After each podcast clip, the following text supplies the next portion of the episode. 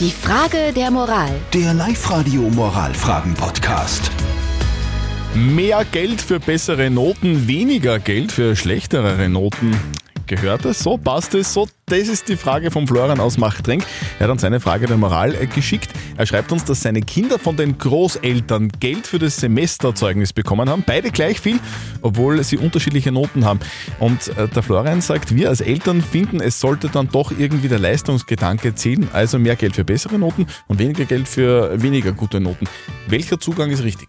Danke für die vielen Kommentare auf der Live-Radio-Facebook-Seite, Instagram und über WhatsApp. Auf Insta schreibt zum Beispiel Ines, fair ist, wenn beide das Gleiche bekommen. Facebook-Seite meinte Lydia, erklärt man dann seinem Kind auch, dass es, obwohl es auch in die Schule gegangen ist und sich bemüht hat, weniger wert ist, weil es schlechtere Noten hat? Ich finde, die Großeltern haben es richtig gemacht. Die Maria schreibt, am besten wäre es gar kein Geld geben, dann würde es diese Diskussion nicht geben. Und die Dani meint noch über WhatsApp, die Großeltern haben es richtig gemacht. Schließlich waren ja beide in der Schule und haben ein Zeugnis bekommen und beide werden sich bemüht haben. Mehr Geld für bessere Noten, weniger Geld für schlechte Noten. Gehört das so? Passt das so? Haben die Großeltern da alles richtig gemacht? Live-Coach Konstanze Hill.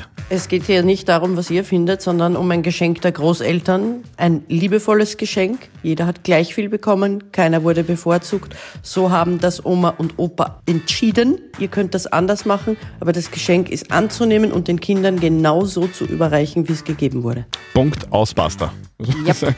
Den Kindern äh, gehört das Geld und wenn die Großeltern finden, äh, es ist wurscht, welche Noten in dem Semesterzeugnis drinnen stehen, dann ist es so.